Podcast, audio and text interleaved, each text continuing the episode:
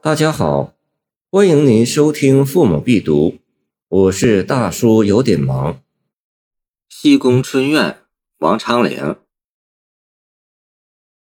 西宫夜静百花香，玉卷珠帘春恨长。斜倚云河深见月，朦胧树色掩朝阳。宫怨是中国古典诗歌的一个专题，一般表现宫女被禁锢或失宠的心情，特殊情况下则兼有誓不渝的寓意。王昌龄是第一个用七言绝句题材大力写作宫怨题材的作家。王昌龄宫怨大抵分春词和秋词两类，这两类诗的区别一在写景不同。春词写春景，富于青春气息；秋词写秋景，具有萧瑟之感。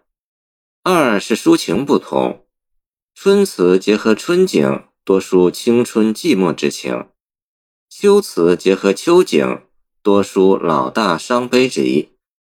诗中一般点出宫女或以汉代唐，如朝阳、长信之类，或不注时代。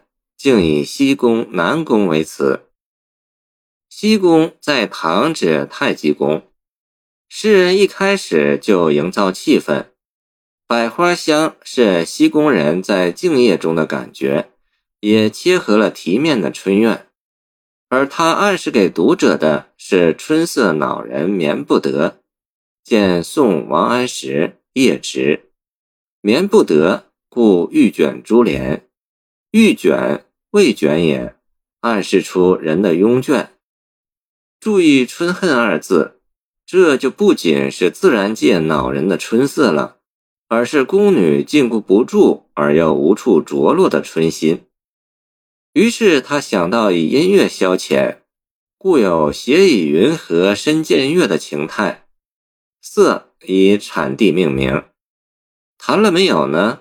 从他心不在焉的样子看。可能没有，心不在焉，只是就乐器而言。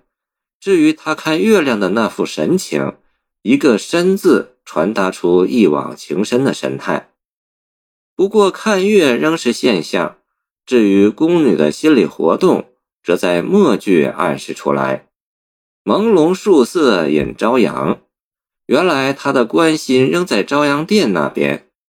朝阳殿为汉宫殿名。是皇帝住宿的地方，同时又是汉成帝时赵飞燕姊妹承宠所居的地方。至此，此宫女的心情也就可以揣想而知了。她把满腔怨情都倾注于朝阳殿那边，然而看到的只是一片朦朦胧胧的树影，朝阳殿望都无法望见，这就加倍表明宫人的处境之可怜。诗中所写汉室，何尝不是唐代宫中情势的写照？